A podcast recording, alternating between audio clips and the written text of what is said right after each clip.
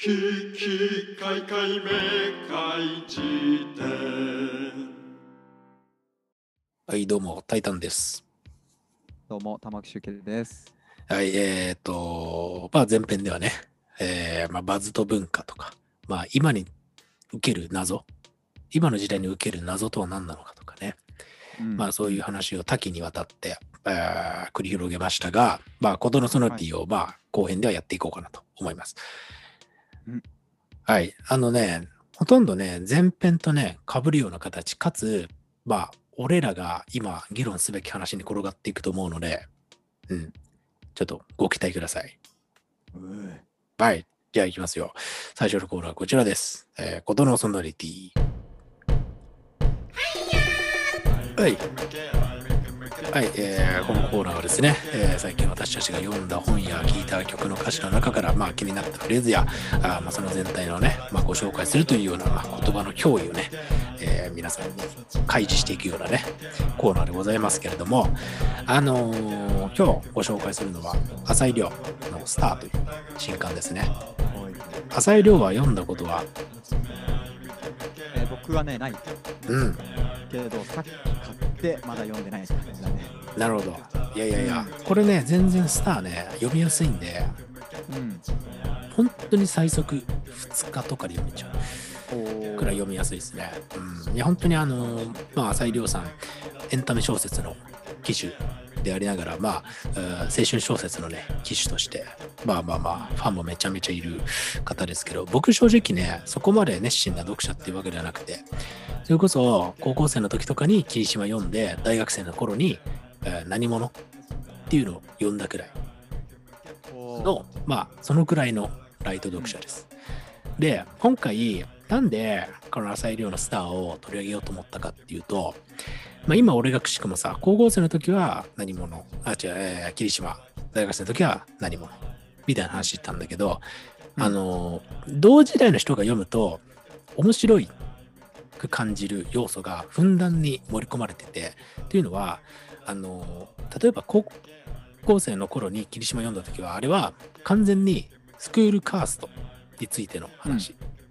うん。いわゆる平成をかけてさ、日本が築き上げたスクールカーストみたいなものの正体をまあ暴いたなるほど。のが霧島で、で、何者は大学生の就活っていうものをまあ舞台に、このモラトリアムの閉じ方みたいな、なるほどね。うん、ものを描いてるわけよ。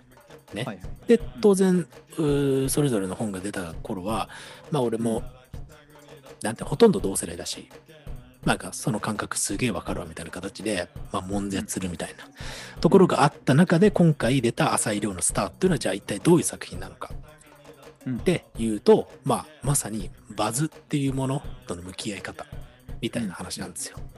つまり前編で俺らが話してたようなさ、うんうん。そう、話なわけで。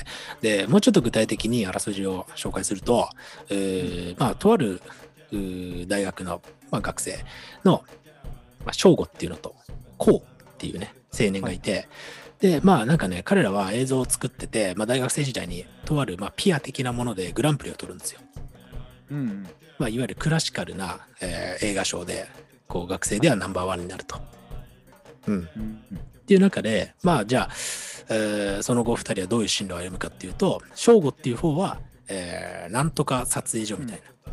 まあ、わかりやすく言うと、是枝さんとかさ、なんかそういう日本の大御所の監督の、まあ、撮影所に入所して、まあ自分はもうはい映像の道に、もうすごいクラフトマンとして食っていくぞと。みたいなうんうん形で、で、片やこうっていう方は、うん YouTuber の、まあ、映像とかを撮るっていう道を選ぶんだね。なるほど。そうそうそうそう。で、まあまあそこを選ぶまでにもいろいろ葛藤なりなんなりがあるんだけど、まあ結果的にそういう道を選ぶと。で、うんえーこの二人は大学をを卒業するときに、ある一言を交わすんですね。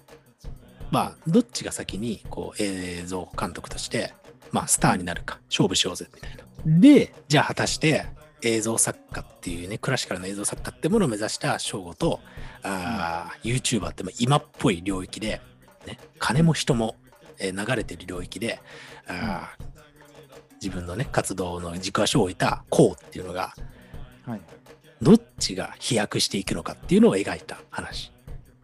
うーんなるほど。なんですよ。対照的なね2人そう。で、その中でも当然出てくるのがバズっていうね、悪魔の言葉が、こう、二人をね、まあ、嫉妬させたり、混乱させたり、何かを見失わせたりするみたいな、うんみうんうん。たいな話なんですよ。はいはいはい。でだ、まあ、まあ、前編でも話したんだけど、今回、うんこの話を通して、まあ、集計と話したいのは、あの、バズとどう向き合ってますかっていうことなんだよね。うん。まあ、ざっくりとしたね、質問なんだけど、まあ、バズっていうものは、もう、俺らの生活に、あるいは俺らの表現領域とさ、不可分にあって、うんうんまあ、なんかこう、そういうのをちょっとざっくりと話していければな、みたいなことを思ってるんですよね。うん。バズりたい。あどう、どう、どうすか？バズ。ーいやこれはねでも本当かっこつけなしにバズりたいと思ったことはなくてうん。なんだろうなうん。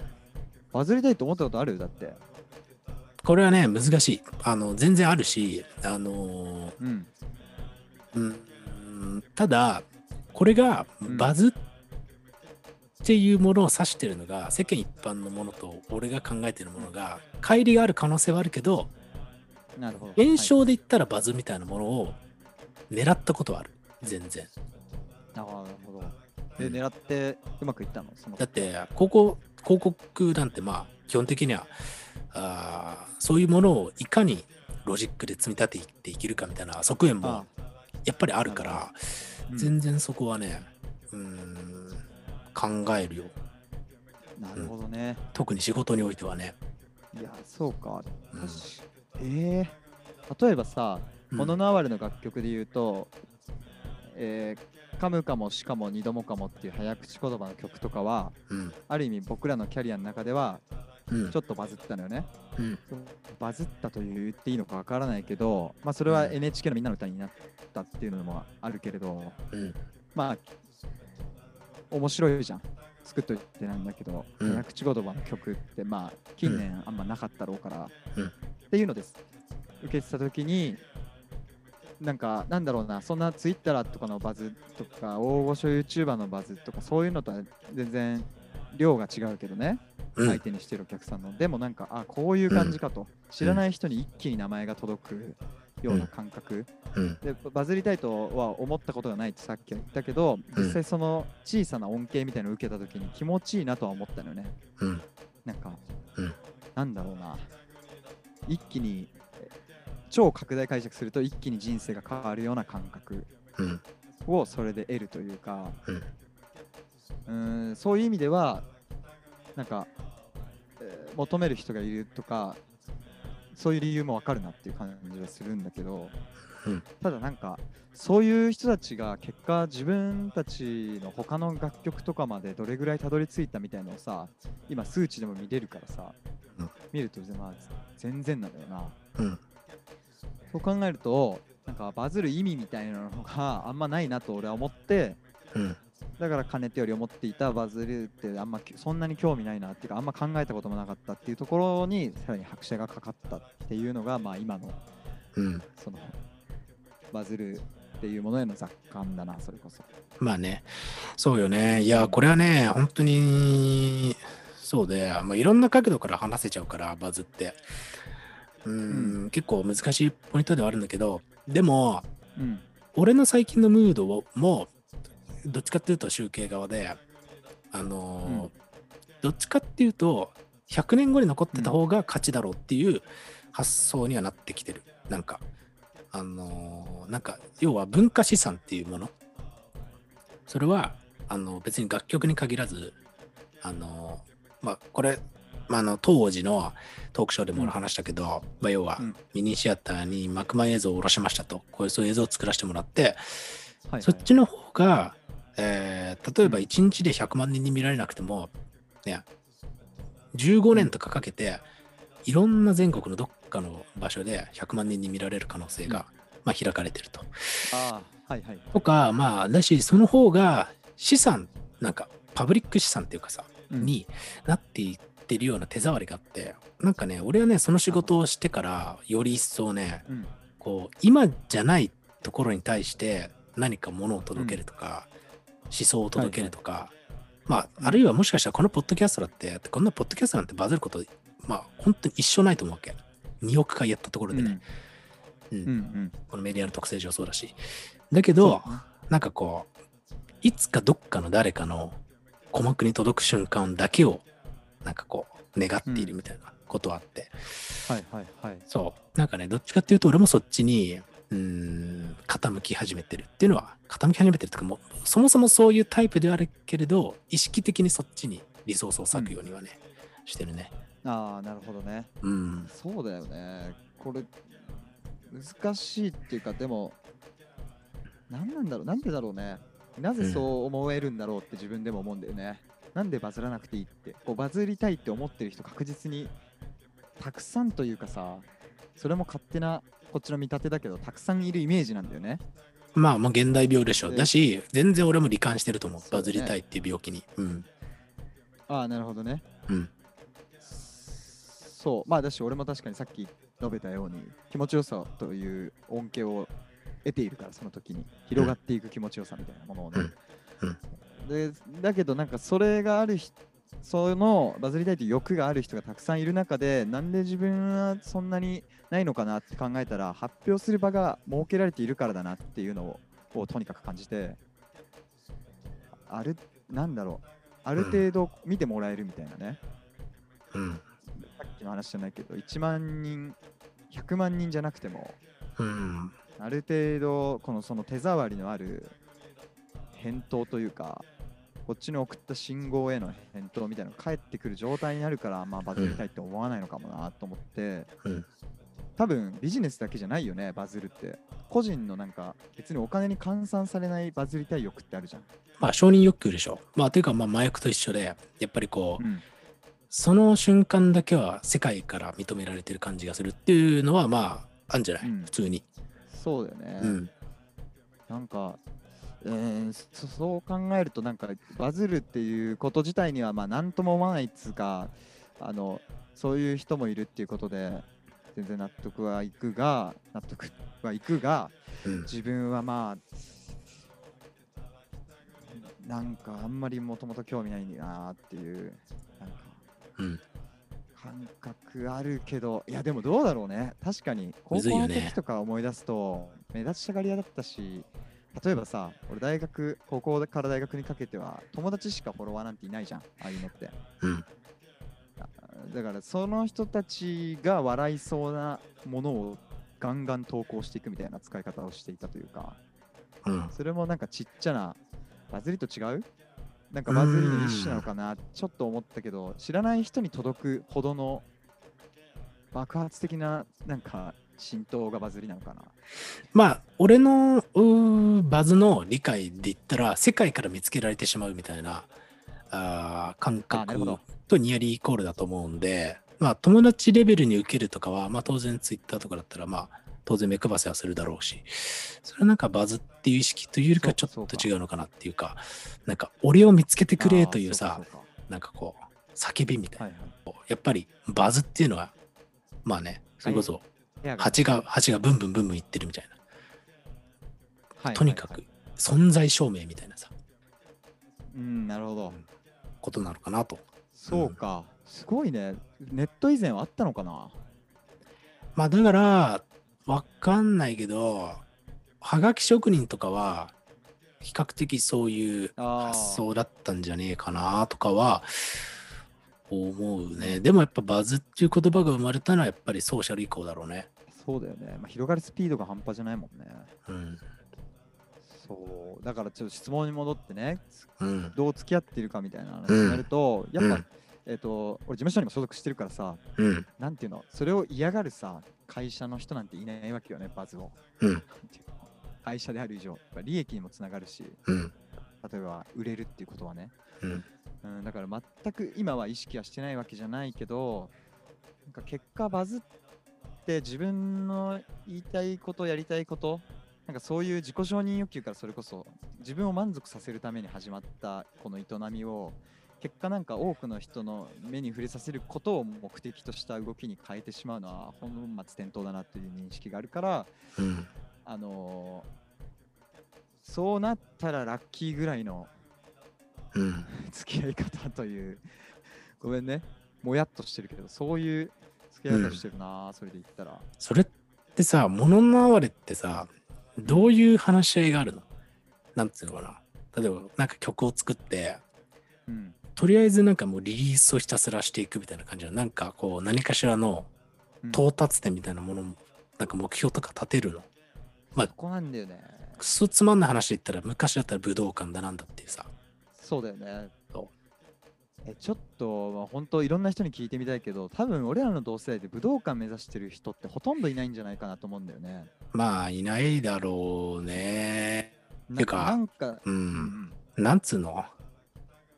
まあ、出れたらいいけど、うんなんか、そこに何が何でも、命を賭してでも行くみたいなことは思ってないんじゃないかな。いや、わからん。フェーズが違えば思うのかもしれないけど。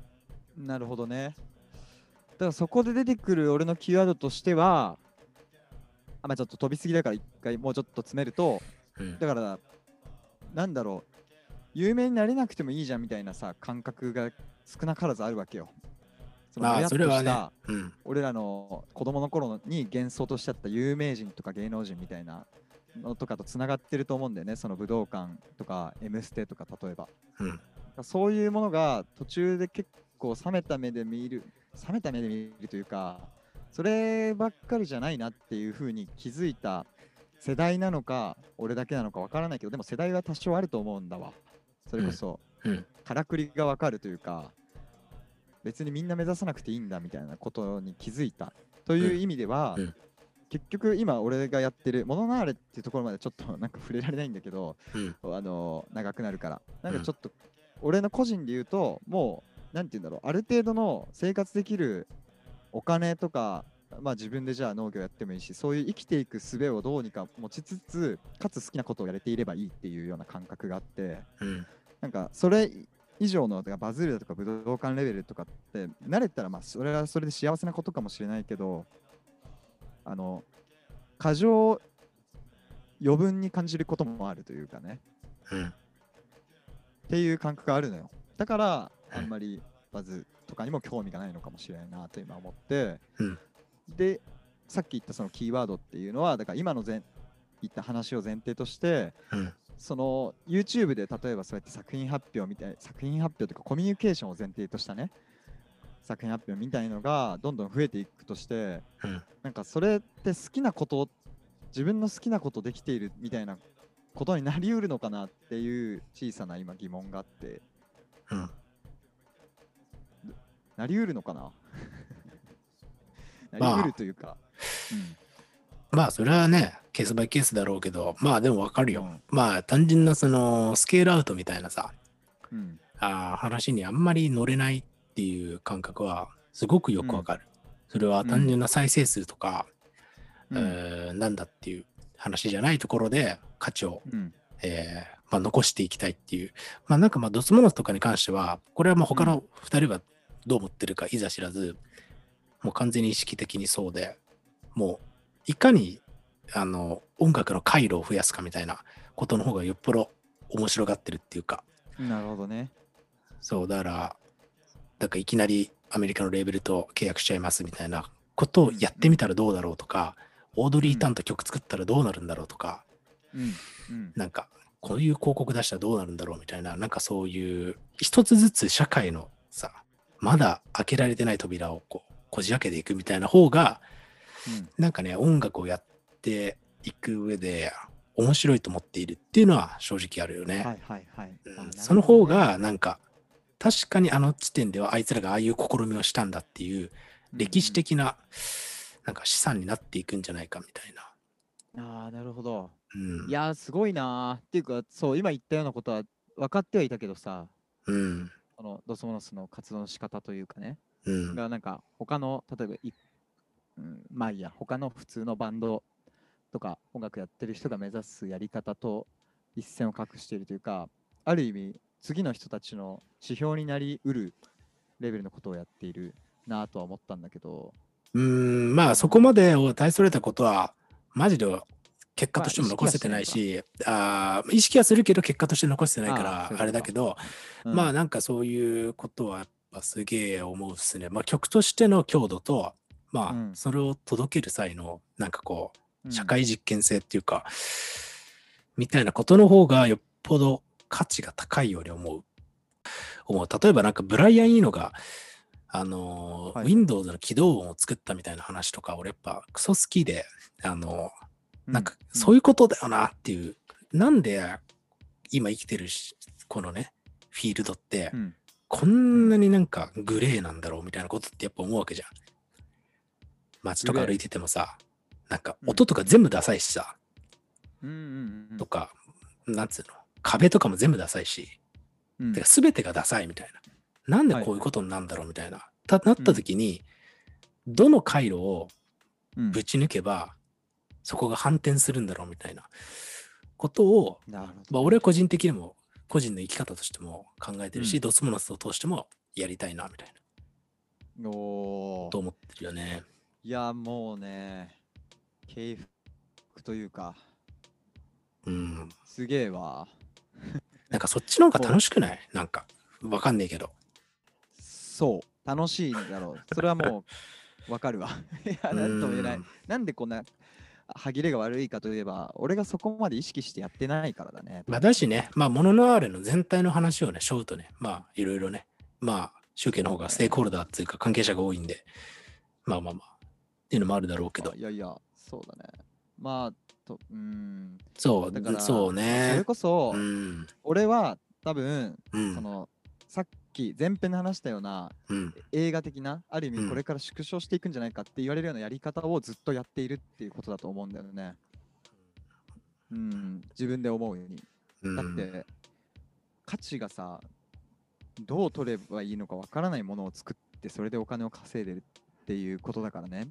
うん僕の言ってるのは、俺がいいと思ったものを作って、それを同じようにいいって思ってくれた人がお金を払ってくれたらどうにか稼げるみたいな、うん。そういうさ、世界だから、それで言うとなんか、うーん、ちょっとざっくりすぎるかもだけど、取り残されていく側のやり方をしているというか、うん、うん、周りになんかもっと違うやり方を試みてる人、今あのドスモノスの例のようなものをはじめとしていくつかいろんなやり方を見たけどやっぱどうしても自分が音楽やるってなったらそのやり方できないなみたいなふう思うことがあって、結局音楽を作ることでしか関連できないなっていう社会と、うん、うん、そういうのがあるからなんだろうな。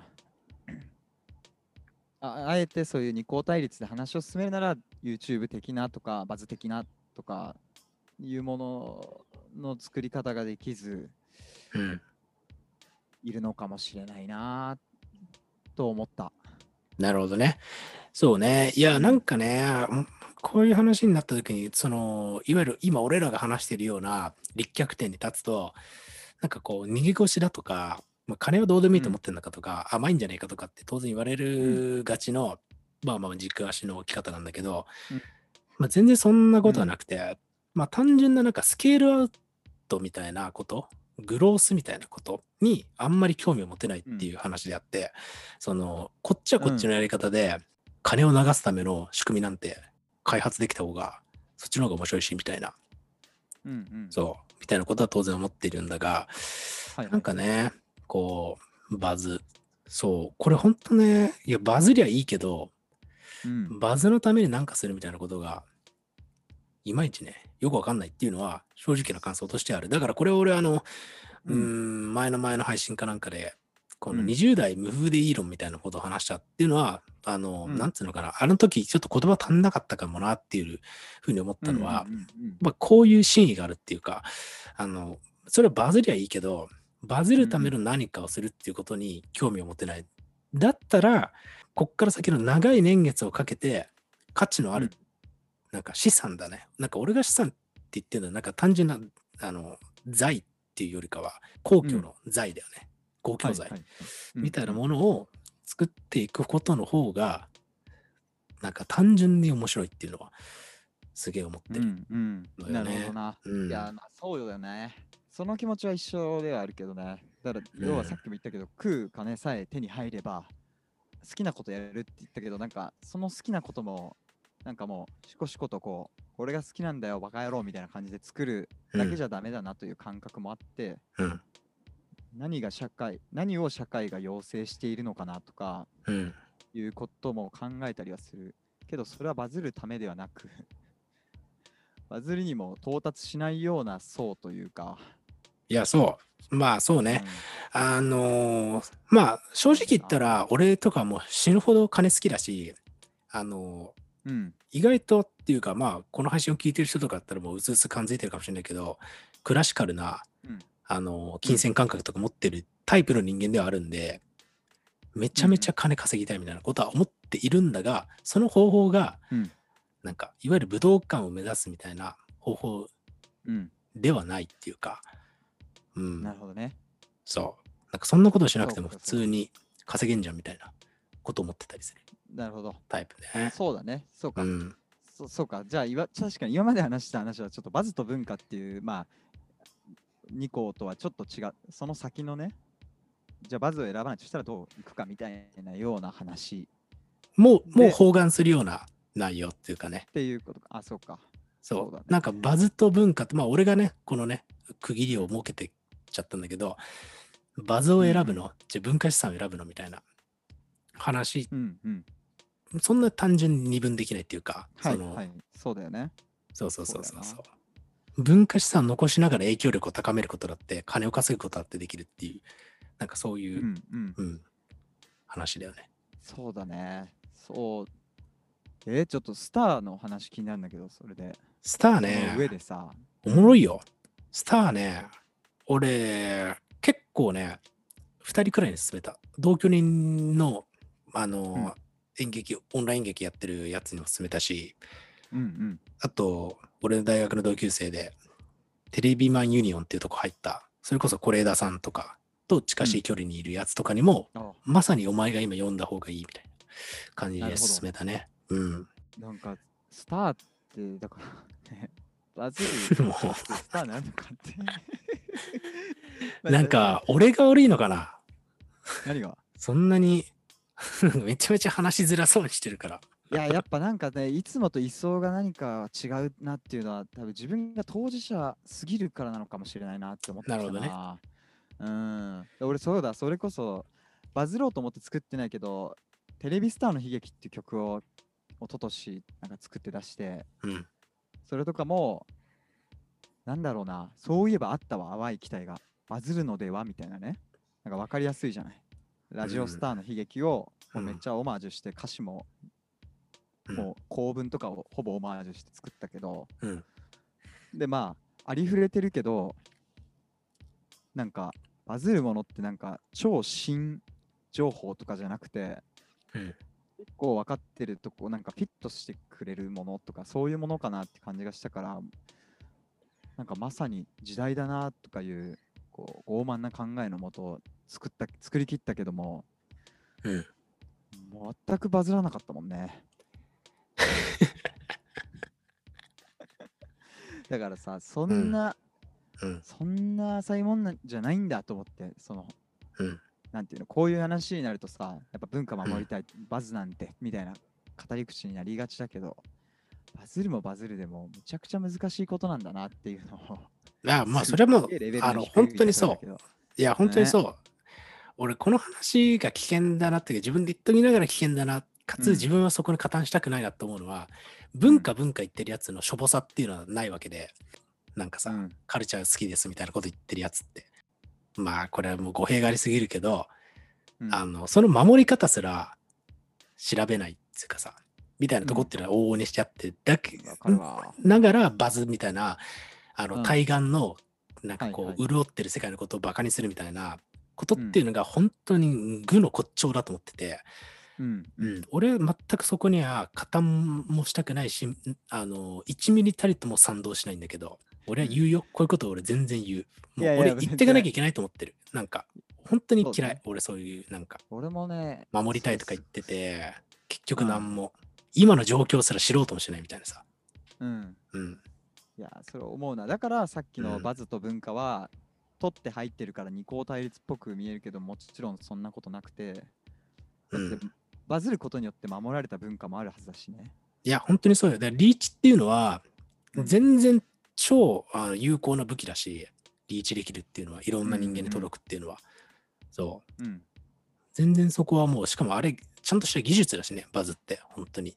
どういう順番で情報を出すかみたいな、とか、どうやって熱源を高めていくかみたいな話うん、なんで、はいはいはいそうそうそう。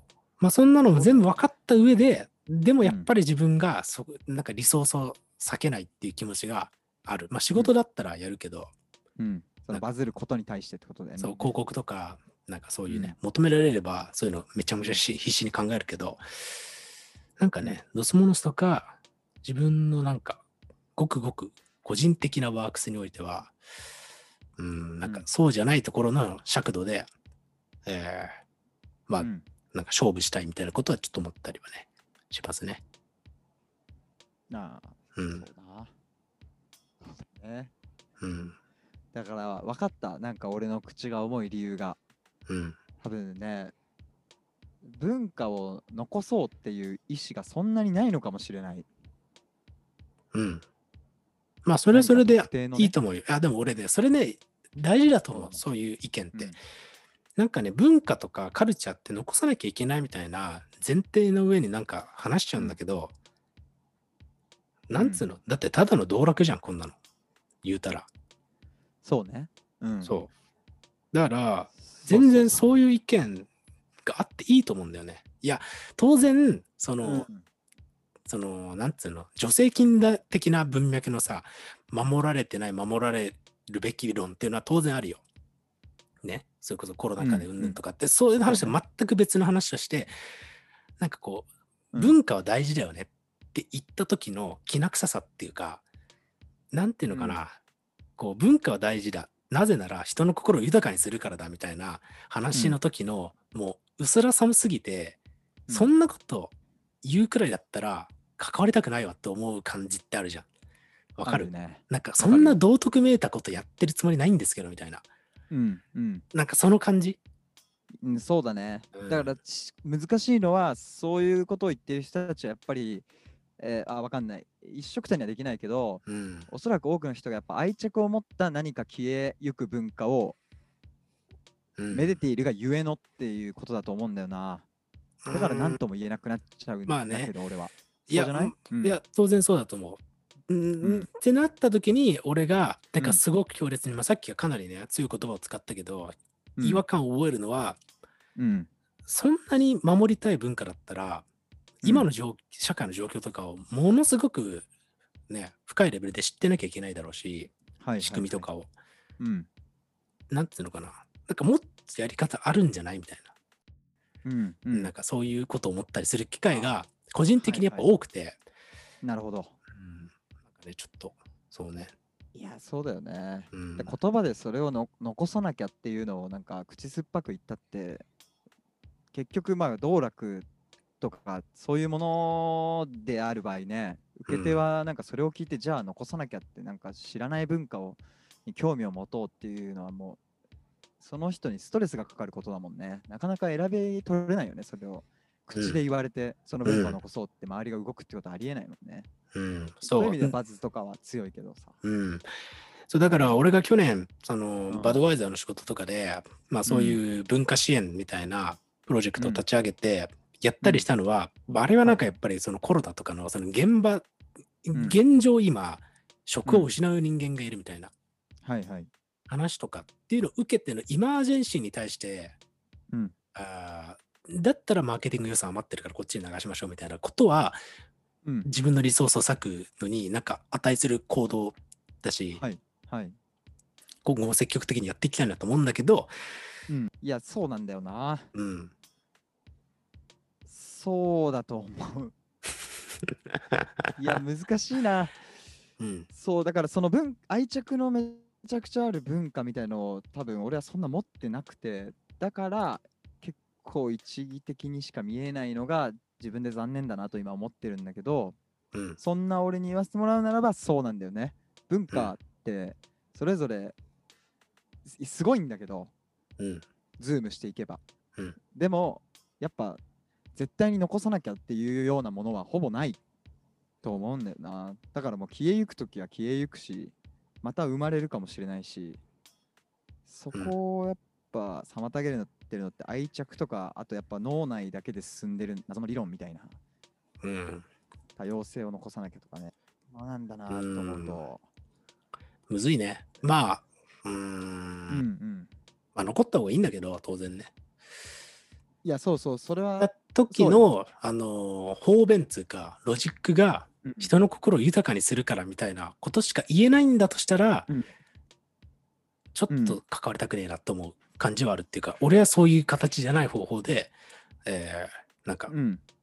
まあ、その領域に、まあ、彼なり人なりを流れるような、うーん、うん仕組みを作った方が面白いなとか思ったりする。うん。うんそうだね。うんダサいかもだけど、歌舞伎とかもね、新作歌舞伎バンバンやって、新しい客層を取り込んだりしてるし、うんやっぱ動いてるところは、顧客が実際残っていってるしね。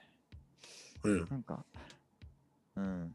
うんある意味だから、そう、まあ、俺自身の気づきだけど、勝手に二項対立として最初俺は入っていったんだけど、うんバズと文化っていう言葉からね、言葉面から。うんうんある意味、バズは文化を救う存在でもあり得るなっていうのも思ったし。だからまあそれは当然そうでしょ。なんか、ねまあ本当にね、それはそうだと思うね。なんか、うん例えば、これ、あの、カルチャー領域に限らず、例えばスポーツとかだって、うん。あの、例えば、あの、フェンシング。うん。とかって、まああんなマイナー競技ですよ。とかも、はいはい。なんかあの暗闇にして、競技中で。うん。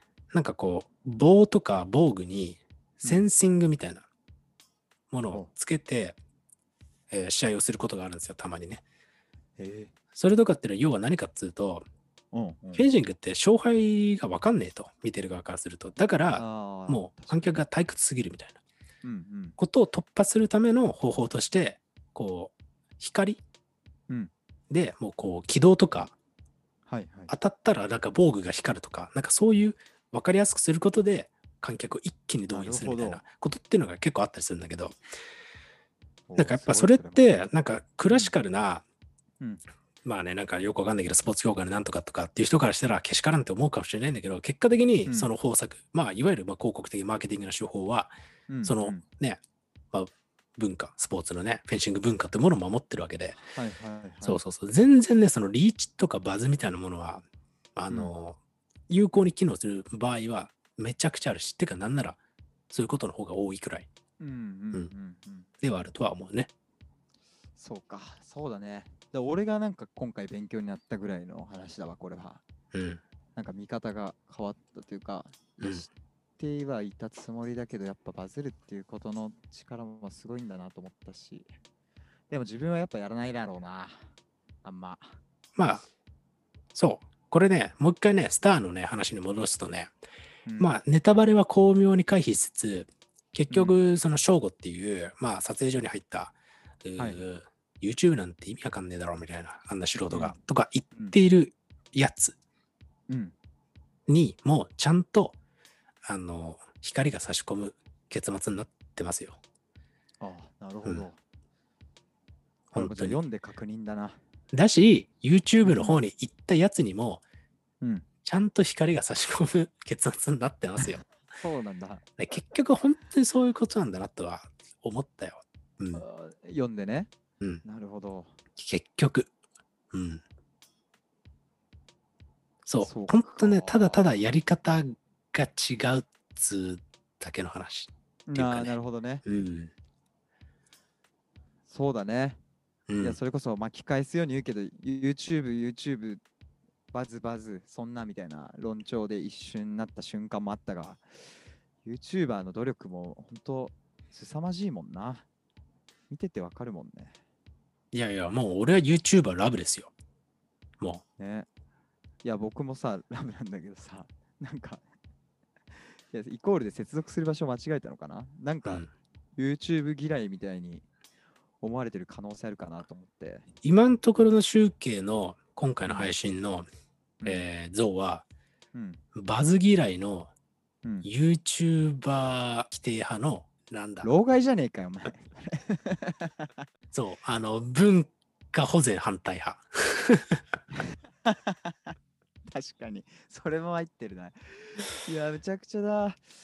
いや、まあね、本当だから言ってしまえば、うんこれ自虐じゃなく、もうマジで浅いのよ、俺は本当に。多分勉強もしてないし、そこに関してね。ある意味、うん。こういう人間のせいで文化が消えていくんだろうなっていうのを肌身で今感じたわ、喋りながら。だから、でもそこに愛着というかさ、残さなきゃみたいな感覚さえないから、うん。なんか、カスだよね、その、社会的に見たら。いや、てか、全くないと思う。まあ、これもう一回脱線するけど、うん。これむずいな。だから、この、あの、これね、伊集院光が言っていたことなんだけど、うん。まあ、要は、世に出ていく芸人とは何なのかみたいなうん。ことの話を、まあ、彼が言ってて、はい。いわくね、もう自分の好きなことをとことんまでやり詰めて、そこにちょっと社会性を帯びさせる努力をした人間が、あー生き残る、あるいは売れていくんじゃないかというふうに、まあ、伊集院光は言ってて、はいはいはい。で、まあ、もうめちゃめちゃ、あの、すごい、なんていうのかな、シュッとさ、まとまった言葉だと思うし、芯食ってると思うんだけど、うん。まあ、要はなんかこう、いろんなさ、流行に乗って、こう、うん好きでもないことを手出してるやつは結局生き残らないし、みたいな。こともちゃんとさ、あの言及してる一言だと思うんだけど、でもこの俺がちょっと気になったのは、その社会性を帯びさせるみたいなこと、うん。その、なんつうのかな、ワンプッシュって、本当にいるんだっけっていうさ、うーん、うん。まあ、それは当然世の中に出ていくためにはいるんだけど、うん。な別になくていいと思ってるやつはなくていいと思ってるで、よくねみたいなことは、まあ、思うっていうかさ、なるほどね。うん、だから周期みたいな、ね人がいてもいいんじゃないって俺は普通に思うけどね。ああ、そういうことか。あうんりがとう。そういうふうな意図での引用だったね、今のは。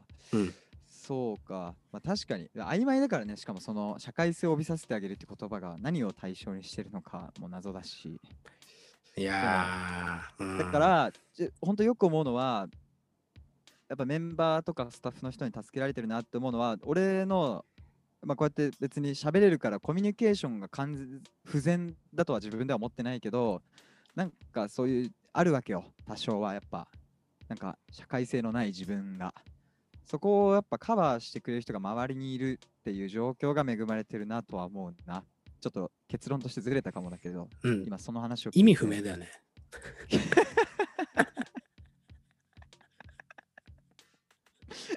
いやいや、ちょっとさっきからずっと考えてたのは、もうこんなやつがのうのうとなんか音楽やれてる理由なんだろうみたいな、まあそのうん。球体依然とした体制に寄りかかって生きてるのかとか、なんかそういうようなことを考えていたけれど、うんまあシシンプルに、ひとまず現在の社会にどうにかついていっている自分は好きなことしかしてないのに、それは周りの人のおかげだなと思って、それがある意味伊集院光の言う、えー社会性を帯びさせるっていう、そのスポイト的なね、ことは、周りの人がやってくれてるんだなという。ああ、なるほどね。うん。そうそうそう。はいはいはい。えそうそう。だから自分ではやってないなと思ってさ、その社会性を帯びさせる行為をね、そんな。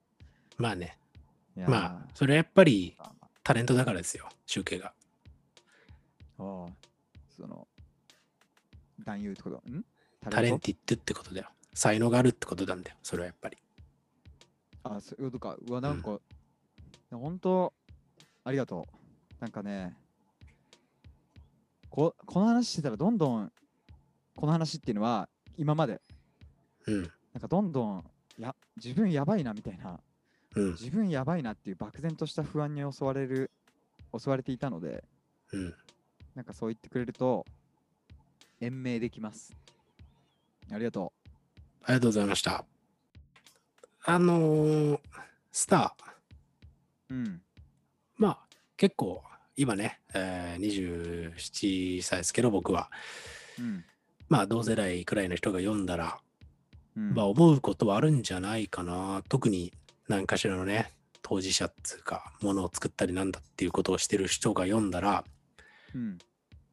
まあ何かしらね、ぐぬぬとこう来るポイントはあるんじゃないかなと思いますね。なんかうん浅い量だからって言って、なんかね、毛嫌いする人はたくさんいるけど、全然面白いですよ。いや、まあ僕も手元にあるんで、読みます。ありがとう、教えてくれて。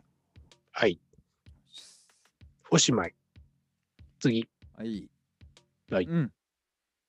えー、恒例の、めいめい。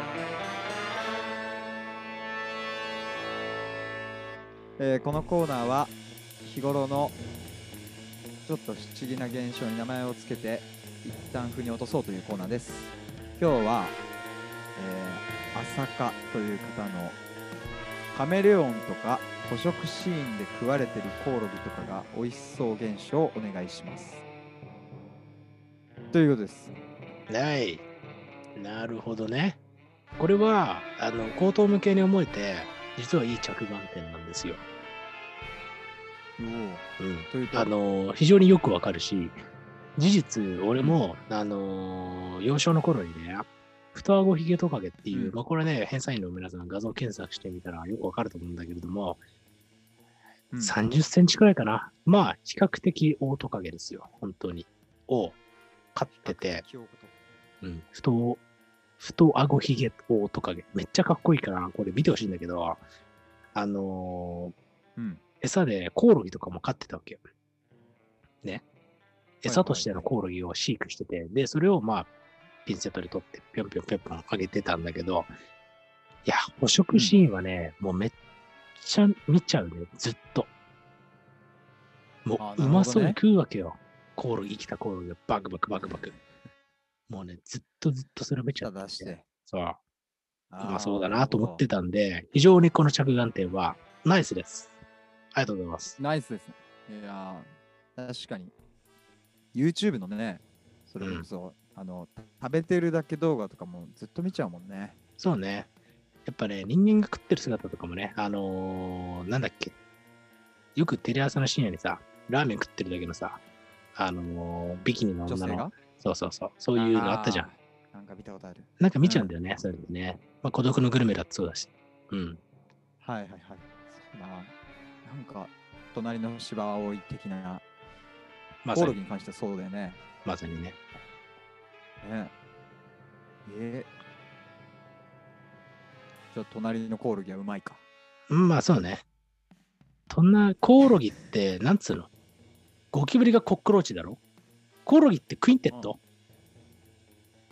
いや、絶対違うでしょ。コオロギがクリケット、ょ。うん。いや、違うでしょ。それ球技でしょ。いやクリケットって書いてあるから、もう。え、マジで？コオロギコオロギはクリケットです。クリケット。トだ。クリケットの語源なのか、じゃあもうコオロギに似てるからかな。う多分ん。要は、隣の芝生は多いっつうのは何なんだって話なわけですよ。うん。うんこう、嫉妬。嫉妬っつうか、羨望だねなるほ。どね。羨望。えー、よだれ、水前、あーみたいな。あーうん。うん。うん。うん。なんだ？テーブル。うん。なんか、こう、つば。つば。あー、つばはいいんじゃないか？ねつばコオロギ。あ来た ね。ー、つばコオロギだよ、これは。いやいやいや、まあ確かに、つばコオロギだ。だからコオロギを見ると、要はさ、梅干しを見るとさ、酸っぱいよだれが出てくる。うん。あと、今日俺、牛丼の文章を読んでて、やっぱり牛丼の文章を読むと、つば出てくるよね。うん。みたいなもので、あうん。ぱうまそうだなって思った瞬間、人間ってつばを出すんだよ。分泌。はい、はい。そうだね。うん。それが、コオロギの捕食シーンを見てるだけで、なんかつばが出てくる。うんうん。みたいなもんで、うん。そういう感情じゃないでしょうか。そうだね。うん。眉つば。うーん。うん。虫つばだ。虫つば。虫つば。人が食ってるものは虫だとしても美味しそうに見えることの例え。うん。うん。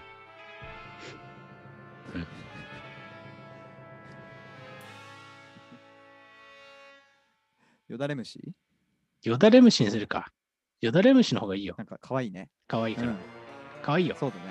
なんか、よっしゃ。そっちの方が、なんか、鞘が収まる感じがするね。そうだね。うん。では、いや、えいいじゃん。ー何でしたっけ、名前は。浅香さんです。おうまあね、よだれ虫ということで、えー、鞘を収めていただけないでしょうかということで。大丈夫ですか？いやえ、大丈夫ですよ。はい。なんかもう、うん、ほんと短縮化がえぐいなと思って。も いやいや、そのくらいのお題だったからね、今日はね。ういや、そうね。うん。いや、そう。いや、でも素晴らしいですよ。うん、よだれ虫。着眼点がね。うんうん確かにそうだしね。いやー、しかし、なんで飯食ってる姿っていうのは、あんなに見ちゃうんだろうね。なんかこれはね、人間のよ本能に近い部分での抗いなさがある気がするね。どう？確かに。うん。そうだね。うんグロテスクだからかな。なんか、うん口ってまあ喋ってる時も開いてるけどさ、基本人間の中は見えないようになってるじゃん。皮膚もそうだし。うん。うん、なんかそれが開いて、そこに外界のものが入っていくっていうさ、うん。鼻くそほじってるのとかもずっと見ちゃうじゃん。それとそれはどう関係があるんだ？な、内容物が穴に外 そうだね。いやでもやっぱ口で例えばじゃあ口のみに絞って言うとやっぱ喋ってる時も口は開いてるけど別にそれを注目はしないじゃん。でもご飯が入ってくる時は見ちゃうじゃん。いや、まあそれも、まあ一理あるんだけど、うん。うん。俺はこの観点から言いたい。これで偏差員問いたいね。俺はこう見るよ。何？お要は生存してるっていうことなんだと。ね。生きようとしているっていうことの、なんかこう、可愛げなんじゃないかと思うね。それは、なぜそう思うかって言ったらな。、この間ね、とある人とうん飯食ってて、まあその人はまあ、うん。夫婦で、まあ生きててさ、夫婦で生きててっていうかうんまあ、まあ奥さんがいて、日本語の崩れだったね、今のはね。まあまあまあでさ、そうだね。あの、うんもう、ね、喧嘩とかしないんですかって聞いたら、いや、めっちゃすると。もうね、ぶん殴りたいみたいな時あるよ、みたいな。言うてか、そういう時どうして仲直りするんですかうんって言ったら、いや、これが不思議なもんで、今、同じベッドで寝てんだけど、寝て、その寝る瞬間までムカついてんだけど、朝起きて、うん。そいつの顔見たときに、寝てやがるって思った瞬間に、もう可愛くて仕方なくなるんだと。ね。あら、なるほど。もう要は。なるほどね。なんかこう、うん生きてんだなっていうさ、ことよ動物あ、動物になった瞬間に人間っていうのは、はいはい。可愛げを覚えるんじゃないか。守りたいとか、守りたいっていうか、なんかこう、こいつ、ええな、可愛いなと思うんじゃないかっていうね。それは飯食ってる時もそうだし。うんはいはいうんそうだから、集計もさ、やっぱオナニーしてる時さ、可愛いじゃん、なんか集計って。いやいや、俺一回もしたことねえよ。どういうこと？いやいや、してたじゃん、これ。見たっけ？ズームで俺がさ、あの、ちょっとトイレ行ってくるわってさ、席外して戻ってきたらなんか、なんか、金玉、金玉攻めしてたじゃん。神に背くもの。お前やばいやつだな。しかもメニューやばいな。メニューが初手で金玉いじってたから、こいつまあまあハーコーだなと思った記憶あるもん。マジで営業妨害だからね、それ。金玉から。ね、当にすごいなすと思った。ごいね。で、これその時俺可愛いなとまあまあ思ったもん。確かにね。うんいやー、そう嬉しい。それはう。ん可愛いなって思われることは何にせよ嬉しい。でしょ？そううん。可愛いよ。まあ、確かにね。タイタン毎回ヨーグルト頭に塗ってほやってるのを見るとやっぱりちょっとグッとくるしね。可愛いだろ？やっぱりこうさ、村の中でうんハゲっていじめられてパージされないように、こうん生きて、生きてんだなっていうさ、生存戦略なんだなって思うとさ、そうだね。すべてのものが可愛く思えてくると。うん。いやー。いや、腑に落ちたね。うん。もう、俺の下りが全部腑に落ちた。うん。う。うんん、じゃなくて。うん、じゃなくて。うん。まあ確かに、そこだな。睡眠の話で結構腑に落ちたな。睡眠で一本取られた？寝てるね。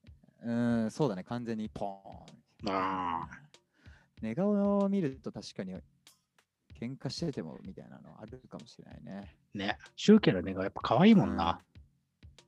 いや、見せたことねえだろ。いや、この間、キューババーで寝てたよ。キューババーで、ペペコリの横で。なんか。それで可愛かったよ。なんかブリキの人形みたいに寝てさ。あそれペコリだよ。C ペコリでそれ。とか。やめてくれ。寝違う、ちゃんだよねブリキの人形って言ったの？は俺だよ。俺だよ。最初に言ったの俺だから。それをペコリが途中から、さも自分が言ったかのように言って、うん本当に恥ずかしいやつだよ、あいつは。あの日一番コンボしてたのペコリかもしれない。ペコリだよ。うん、いや、そうだな。そうよ。そっか。寝ちゃうんだよ。確かにね。確かに、もう、いや、ごめん。確かに連続で済まないけど、うん、そうだわ。俺もさ、イモリを飼ってた時期があるんだけど、うん。いイモリがさ、水槽の中で寝てるの見て、なんかすげえ永遠に見てたわ。めっちゃ可愛いじゃん動物も。そうだよね、だから。そりゃそうよ。めっちゃ可愛いよな。寝てる動物って死ぬほど可愛くね？猫とかマジで死ぬぞ。マジで。見たら。いや、確かに見たら死ぬよな、あれ。見たら死ぬよ、マジで。メデューサ石になるわ、ほんと。見たら。もう、可愛すぎて。わかるよ。石になるなな。もういやか本当固まるもんね。俺、実家の猫、この間、見た瞬間、固まったもん、なんか。可愛くね？と思って。めっちゃ可愛いな。そのタイタン見て俺固まるわ。そういう連鎖ですよ。ねもう。ああ。壁人間だ。あーうんいや、すごいな。オッケー。じゃあとりあえず、朝霞には言っとくわ。うん。言っといてこうなっ。はい。た。よだれ虫になったっつって。は。い。まあ、そんなもんでね。まあ、また何か思いついたら、皆さん送ってくれたら嬉しいです。というようなもんでございまして、まあ、最後ね、エンディングを取ろうと思うんですけれども、あのーこの間ね、えー当時というね、うん、映画のまあトークショーでポロポロ東長野でやってきましたけれども、あのーご来場いただいた方、本当にマジでありがとうございました。本当に本当に。確かに、うん、ガチのリアルで。ありがとうございましありがとうございまた。した。本当あのー何人かいたもんね。てかね、何人かどころじゃなく、まあ、そもそも、まあ、今回コロナ禍で、まあ、最前列潰さなきゃいけませんよとか、なんかこう、一席ね、できるだけ開けてくださいみたいなね、劇場側の要請があって、うんうんえっとね、満席が結構限られてたんだけど、そんな中、ほとんど満席で、えーかつ、まあ、うんうんあのトークショーの最後に、あの、ポッドキャスト聞いて来てくださった方、どんくらいいますかって聞いたらね、まあ、結構いたんで、多分4分の1くらいいたんじゃないかな。うん。で、うんうん。これはね、嬉しかったね。いや、嬉しかったね。うん。やっててよかったな本当。に来てくれるんだって。ね。いや、そうだね。うん。近かったけど、うん。そうね。1 15時間ぐらい喋りたかったな。そうねいやー、そう。いつものポッドキャスト乗りで喋ってたら、実は時間が15分しかないっていうことが判明して、うん。本当に尻切れとんぼで、サビで終わったよね。なんかね。サビ頭一緒で。サビ頭1音目で終わったっていうさ。C メロとか用意してたのにな。グッバイって終わったよね。そうね。いや、もうそうなんだよ。もうね、でも楽しかったな。やっうんぱ人前で喋る楽しさもあったね。二人でしかもこうちまちまとこう喋っているのも楽しいけど。うん、あのーこれね、そう、これね、非常にね、申し訳ないなと思ったのが、結構ね、あの DM とかでも、オンライン配信はしますかみたいなね、こととか、まあ、ツイッターでも言ってくれる人も、まあ、言いましたよね。それこそ平電子とかが、実は、あのーなんだっけ、東京に住東京に住んでないんだよね、なんかね。そう。で、えーそうなんだ行きたいけど、行き合わせみたいなことを配信でね、言っててくれたのを聞いてて、俺。でまあ、配信もね、まあ、検討したんだが、まあ、ちょっとね、まあ、劇場側と、まあ、折り合いつかずで、でできず、うん。それはね、申し訳なかったですはということで、まあ、現地にいる人しかお届けできなかったんですが、まあね、まあまあまあ、はいはいはいはい。そんな、なんつうの、本当にね、サビの1音目で終わったくらいの感じなんで、なんかね、ちょっとそうなんだよそんなに大した話をしてないって言ったら、あのね、来てくれた方に申し訳ないんだけど、ね、なんかこう。いや、だから申し訳ないよね、普通うんに。そうそうそう。だからなんか俺ね、延長戦したいなって普通に思ってるけどね、どっかで。うん、確かに。うん。そうなんですよ。まあ、喋りたいね。そう、まあね、そうそうそうそう。なので、まあ、そういうね、機会はね、今後ね、あの何回かやっていこうかなというふうに思ってますので、うん。うん。い全国巡業できたらいいよね。いつかはね。や、本当だね。うん。確かに。俺ね、こういうのね、楽しみだな言ってった方がいいから言うんだけど、あのー伊藤聖子とね、三浦淳がね、スライドショーっていうね、トークショーをね、やってるんですよ。うんうんうん。何年かに一回。それね、すげえ規模でやってるわけ。最初ちっちゃいところから始まって、めちゃめちゃ拡大してったわけ。うんそう。何年もかけてっていうことかそうそうそう。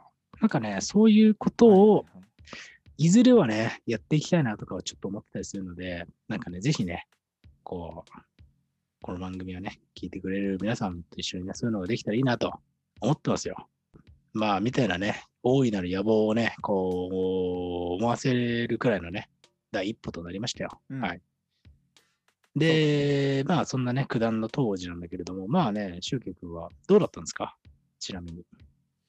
俺はもう、だからこれもともと PR としてさ、お仕事として引き受けた形になってるけど、うんめっちゃ好きな映画だった、俺は。素晴らしいね、それはね。うん。うん。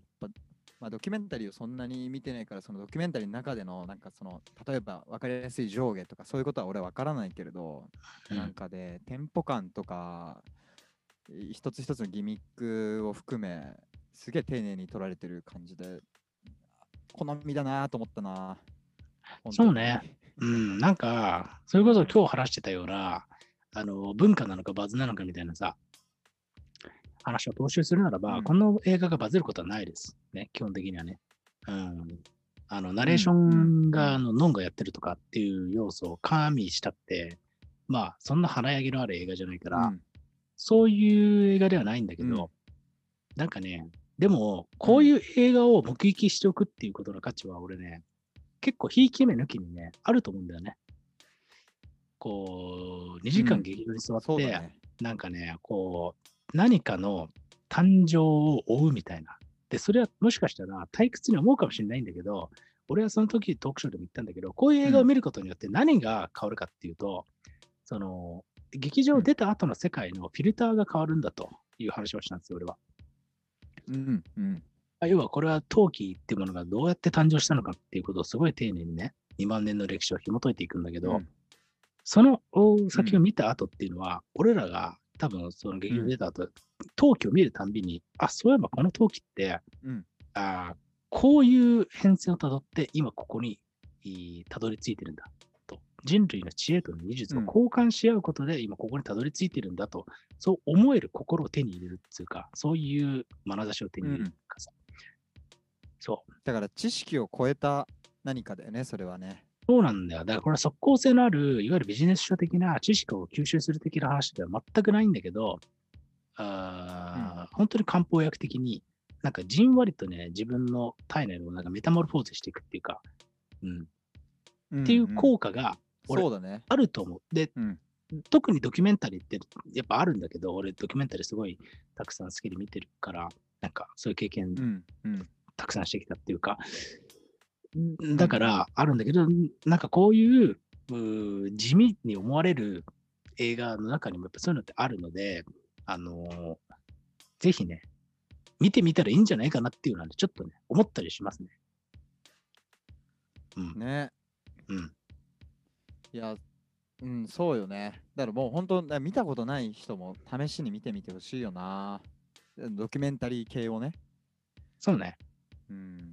うん、そう。だ俺がそうだったから、好きなんだろうなと思いつつ、やっぱ俺あんま吸収しないタイプの人間だから、インプットを、ドキュメンタリーをあんまり見ずに来たけど、うんやっぱりすごくいいんだなっていう、監督ともおしゃべりさせてもらってねうん、ちょっと、やっぱ面白い人が撮ってるなと思ったな。うん。見てほしいと、僕も皆様にお願いします。うん。そうなんだよね。こう、退屈に思われる時間に身を投じるっつうのはね、なかなかね、贅沢なもんですよ、ほんと。これは、なんつうのかね、そうね。こう、盗作しきった状態で言ってるわけじゃなくて、結構マジで、うん。うん、思いますね。うん。うん。だからね、俺ね、特賞で言おうと思ったのはね、この映画はね、タクシー広告のあの画面とかで映すべきだっていうことを言おうと思ってたんだよね、俺。おおそう。なるほど。なんかあああいうるからってこと？タクシああいうさ、世話しないさ、どうでもいいな、みたいな。ー。うん即効性だな、みたいな。で、ああいうのに嫌気さしてる人っていっぱいいると思うわけよ、俺。でも、本当はね。ね。俺もお風呂しな。おふお風呂じゃん、あれ。でも、うんああいうところになんかこういうさ、ドキュメンタリーとかがポーンって流れてたら、思わず目を奪われると思うんだよね。確かにうん。確かに。そうだね。うん。そうだな。そう。まあ、2みたいな時間ね、見せられることできなくてもね。うんうん。そう。あれは何だったんだろう、一体みたいなさ。そうう。んうんうん。と思える瞬間って日常にね、設けておくのはね、結構大事なことなんで、うん。あのーもしね、あの、チャンスがある人はね、まあ意外と全国どこでもやってたりするので、この映画、見に行ったらいいのかなっていうふうに思いますね。あとまあ俺の個人的な願いとしては、まあ本当ね、今回、うん、そうね、ミニシアター、本当に大変そうなんで、なんかね、そういう文化をね、まあ、あうん、ううんん。継承するという意味でも、そのバトンを、うん受け取ってもいいんじゃないかなっていう感じで見に行ってもらえたらいいのかなと思いますね。うん。まあ、重ね重ねありがとうございましたと。えーっと、あとね、あのー返済員情報で言うと、2個ね、これはすげえなと思ったことがあって、1個が、えー、アゴナガスクジラさん再強説っていうね、はいはい。あーちょっとまとめが神の領域に入ってきてるだろうと。いや、すごかった。うん。え、それ何見て思ったの？俺トークショー。ね。あれすごいよ。あれのスライドショーすごく良かったね。ねだってたった15分しか喋ってないのに、そっから読み取るうーものが豊かすぎると思った。うん正直。なあ。私わざわざ俺のトークショー中に放ったね、うん。こんなとこに立つべき人間じゃないみたいな。いや、あれはありがたかった。本当に嬉しい返答だったね。うん。だから、この場を変えてありがとうございますと、お礼を伝えます。うん。はい。だし、うんまあごめん、戻すと、それはでもオプションの部分だから、やっぱなんか、核を掴んで広げる力は半端じゃないなと思ったね。ね。うん。いやーもうね、素晴らしいっすよ。本当に。あのー、平伝氏のね、ポッドキャストもさることながら、もうアゴラスガスクジラ氏のまとめ、うんおいいですね、これはね。それこそスライドショーじゃん。すげえな。いや、いやー本当だよ。面白いね。いや、しかも、すいや、本当にすごい。スライドショー、なんかね、スライドショーが VR みたいな話から始まってスライドショー見始めたけど、っていうアゴナガスクジラさんのあの、なんていうの、うん俺らたちうんの反証というかね、主張から始まったけど、うんなんかちょっと実感伴ってきたもんね。VR に関してはちょっとまだわかんないけど、うんこれいい媒体だな、みたいな。いや、ブログでわかる。ね。いや、わかるよ。なんか、これトークショー系のものでよくある手法として、グラレコっていうのがあるんだよ。あの、グラフィックレコーディングっていうさ、あの、言われた内容を、話された内容を、まあ、イラストとか、まあ、漫画とかで残していくっていう手法って結構今流行ってて、へえ、あ、だけど、俺正直あんまりそれ好きじゃなくて、そうなんだ、なんか自分の頭で考えてる感じがしないっていうか、その、記すうん、あー人が、ね。なるほどね。そうそうそう。状況の再現でしかないというか。そう。で、それで満足しちゃうっていうのが、俺はなんか気持ち悪いなと思ってたんだけど、アゴナガスクジラさんってやっぱね、素晴らしいのが、その一点に尽きるっていうか、咀嚼があるんだよね。なるほど。うん、それがね、嬉しいんだよね。そうね。うん。で、主張に同調してくるわけでもないしね。そ常に新たな問いが生まれてるというか。う。いや、マジでね、うん素晴らしい。なんか下手に思われるとかじゃないのが、もう本当ね、最高ですね。うん。素晴らしい。そうねうんう。ん。はい。っていうようなね、感じがあったりとか、あとね、もう一個はね、えーうん。この方は何と読むのかちょっとわかんないんですが、えー、マイシーさんですかね。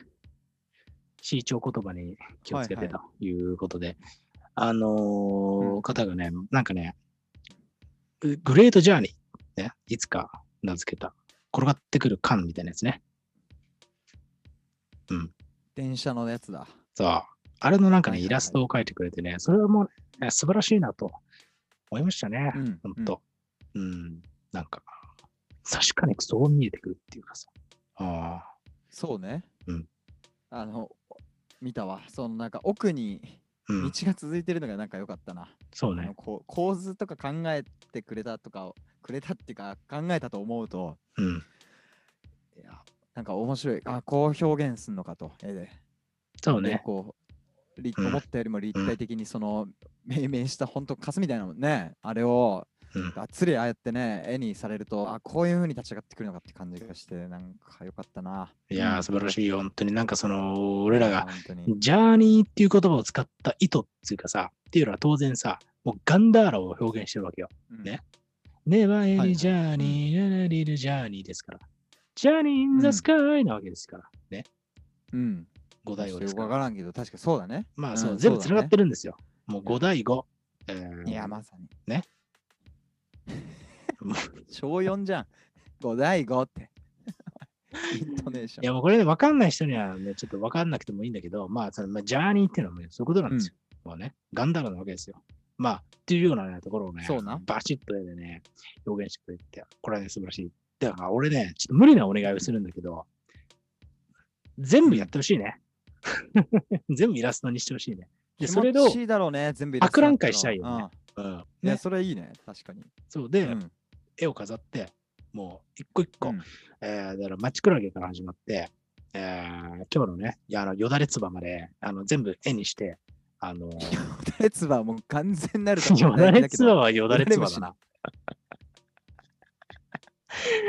あー。ーウケるわ。まあまあまあまあ、そうね。今日のまで含めて全部ね、含めて、書かれて全部ね壮観だろうね。壮観だと思うよ。うん。もうあのーこの方が普段何に従事なさってるかは、もういざ知らずなんですが、うんあのーもしね、余暇の時間があれば、ちょっとね、全部見たいですね。集計、例えば何見たい、ね今までのだったら。にえ、俺はね、まあでもね、コンボイも見たいよ。さっきもあーなるほどね言ったけど、うん。どう表現するんっていうね、うん。言葉もあるわけじゃん。はいはいはい。ものによっては。はいはいはいそういうのがさ、書き手の熱量とか手腕によるのがいいなって思うね。確かにコンボイのなんかその怒り方具合とかを そうそうそう。どう表現するのかはね、うん、気になるね。気になる。うん。うん。そうなんだよ。タイタンあんのかい？うーん。よだれつばだけだね、俺は。いや、お前よだれつばでもねえし、ほんと記憶ねえんだな、命名の。ああ、よだれつばの絵を描いていただきたいなっていう。いうん。やー、そうな。うん。もう白紙でも最悪大丈夫です。つば だって塗っときゃいいんだもん、それは。自分の。時はいいんだから。コロナ禍じゃ無理だろうな、その展覧会は。そうな。いやー、つば塗った絵飾るのはな。飛沫。いや、でも、うんうん。いや、でも本当にね、うん見たいね。見たいなと思った、それは本当に。まあ、うん、そんな感じですよね。そうね。あとね、俺ね、あの、一個覚えてることがあって、あのーこの間さ、ポッドキャストアワードの投票お願いしますみたいなこと言ったじゃん。うん。で、えーなんかもしよかったら、それシェアしてくださいみたいなこと言って、で、いろんな人がシェアしてくれて、で、その中の一人で、あの、スパゲッティヒューマンビーイングさんっていうね、うん、人がね、あの、シェアしてくれたんですよ。で、はいはい。この方っていうのは、実はただならぬ関係があって、僕と。僕っつうかドスモラスと。えーというのもですね、あのー僕らが去年、あのードス式のその広告を出して、トラックデータを公表して、これで曲を作ってみてくださいみたいなことをやったときに、このスパゲッティヒューマンビーイングさんは、一番最初にトラックを作ってきてくれた人なんですよ。あ、そうなんだ。そう。だから、俺ら的にはめちゃめちゃ印象に残ってる人なわけで、しかもそのクオリティもめちゃめちゃ高くて。っていうへね、ーそのスパゲッティヒューマンビーングしかね、そのね、名前がめちゃめちゃいいんだよね、またね。スパゲッティヒューマンビーング。なんだアホだよ、マジで。素晴らしいなと思ってるわけでてす。。ええいや、いいね。で、あのーですね、うん。その方が、まあ、ポッドキャストアワードに投票しましたっていうツイートしてくれててさ、まあ、この人本当に、えーすげえいいなと思ってたわけですよ。うんうんでね俺ね、これはね、もうこっから先はね、もう無理なお願いなんですけれども、うん。俺ね、スパゲッティヒューマンビーイングさんに、なんかね、トラック作ってほしいんだよね。なんか、なんかお、なんかジングル的なやつ。なんか、もしかしたら、この番組、あの、新しいコーナーが作られるかもしれないじゃん。なるほど。はい、確したかに。時の、なんかジングル。そう、を、うん。うん。ヒューマンビーイングさんにちょっとね、もしよかったらね、下ろしてもらえない？と。いや、いいね。それは。どんどん。んね、なんかいろんな人が何かを作るみたいなね、そういう形にね、なってったらいいなとあー思ってるんですよ、僕は。うん。うんうんうんまあまあ、いいねみたいなね。うん。うん。ああ、面白いね。そう。うん。そんな感じですよ。まあこれはね、当然ね、あの、仕方してくれても構わないし、うん本気であの答えてくれても、それはもう超ウェルカムだし、みたいな感じなんですけどね。うん。楽しみ。まだ、ふんごとかね、いろいろやってないコーナー。まあそうね、思そういうねあの、消えつつあるコーナーとかのね、まあジングルにえーなってもいいし、新コーナーのジングルにしてもいいしっていうふうに思っておりますので、もしよかったら検討してくださいという感じですかね。あと、集計なんかある？でもね、なんか、ポップペンっていう人が、なんか、うんタイラーデンさんのうんポッドキャストに対して返答してるのとかをを俺は見たのよ、ツイッター上で。ううんん。で、なんか、そこでなんかね、交流が生まれてるのが、うんもう本当、何の、もう相変わらず面白いみたいな感想しかないんだけど、うんこれ、面白いから、なんか、タイラデンがそのままね、本当グラミーとか取ってくれたらいいなとは思ってるね。なるほどね。うん、うんポッドキャスターとして。うん。そうだね。なんかうんそれ、そういうのかな？あだって、もう、だって絵でしょ？で、命名職人みたいな人いて、うん勝手にどんどん命名してくれる人もっといてもいいけどね。例えばさ、タイラデンなんてさ、投稿初期からもうほぼ自分で命名してたじゃん。うん文体がさ。うんうん。まあ、あああいうの多分好きな人ってまだいるだろうから、なんか、なんかストレス発散場にしてほしいわ、いやー、まあね。うん。そうね、まあまあまあまあね。とかね。まあなんか本当服作ったっていいわけですさ。あと小説書いたりしてもいいわけですさ。うんなんかこう、俺やったら短歌とか紹介うん。してるから、なんかそういうのにね、触発されて、こう、短歌ちょっと作ってみましたとかね。そういうのでもうん。いいかもしれないし、とにかくね、俺ね、うんうんあのー最近ね、この番組やってる目的っていうのは何なんだろうかっていうのをね、思って、うん。あのー最終的にはね、これにたどり着いたんですよね。創作者を増やすっていうことが、うん結局は目的なんだな、俺はっていうなるほど。ことを思ったんだよね。なので、ちょっと今日はねエンディングでちょっとボリューム厚めで、こういうね、話をしました。で、とにかく言いたいのは、まあ、こう、いろんな人が二次創作をしてくれるっていうのが、何より嬉しいんだということでしたね。うん。モノノアールの方でね、そういうこと考えたりしてるから、うん。特にね、うん。ポッドキャストで、うん。がそういう母体というか、きっかけになるのも嬉しいよね。だからきっかけ作りだったら何でもいいよね。作ってる人が増えるっていうのは本当嬉しいことよ。いや、嬉しいことですよ。あのー俺ね、最悪のケースっていうのを考えて、それはサブカル批評、クソ野郎みたいなのが増えていうくことだけは絶対にやりたくないなっていう。ことは自分も、あの、うんなんかちょっと気をつけてる部分だったりもして、うん、はいはい。そう、やっぱり批評家が増えてもしょうがないっていうかさ、うん、ねそうだね。うん、うん。そうなんですよ。確かに作る人は増えてほしい。まあその求めるならばね、体が。うん、う作りん、たいけど、なんかやらないみたいな人絶対多いからね。俺も含めてなんだけど、うん、なんかいいきっかけになったら、まあちょっとだいぶ、俺が言うとなんかどうしても大行な感じになんかなっちゃうけど、大行というかなんだ。ああ。いや、そうなんだよなめっ。ちゃ嬉しいんだよね。うん、だから今のところ、だから一番すごくこう、グッときたのはアゴナガスクジラのスライドショーだけど、うん、なんかこうなってくんだみたいな、新しい、なんだろう、知見をこっちが得るっていうか、順番で言ったら1になるけどさ、それこそ。ああ、めっちゃわかるここわ始。めとしたらね。ああ、それだ。さすが集計ですね。つまり、それを受けて、俺らも触発されてるわけよ。そうだね。そう。これ本当面白い形だと思うんだよね。なんか、本当に文通に近いっていうかさ、ううんなんかだね3次創作、4次創作がどんどん生まれる感じっていうか、うんうんうん要はそういうことなんじゃないかと思うんだよね、文化っていうのは。そうだね。うんうん。でそこで俺は生きている喜びも感じられるし。ね。うん。はい。というようなもんでございましてね。今日はここらで、一旦締めようかなと思いますが、あー引き続きね、うん。えージャパンポッドキャストアワード2月の15日まではね、あの投票ができるということなので、もしね、まだ投票してないよという方いたら、何卒、何卒、えー何投票してくれたり、あとね、まあ、えーまあ、お知り合いやらないやらにね、ちょっとこういうのあるんだけど、えー投票してみてもらえないかしらみたいなね、ことを言ってくれたら嬉しいですね。ね。うん。うんそうだね。中継はまだ投票してません。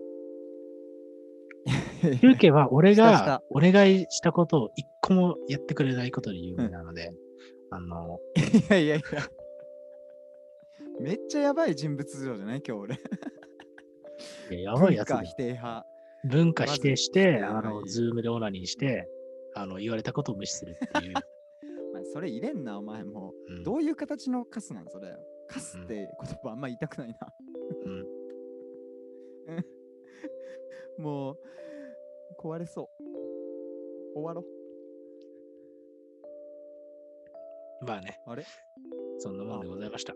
はい、ということで、じゃあ、来週もお元気で、ありがとうございました。お疲れ。ききかいかいめかいじて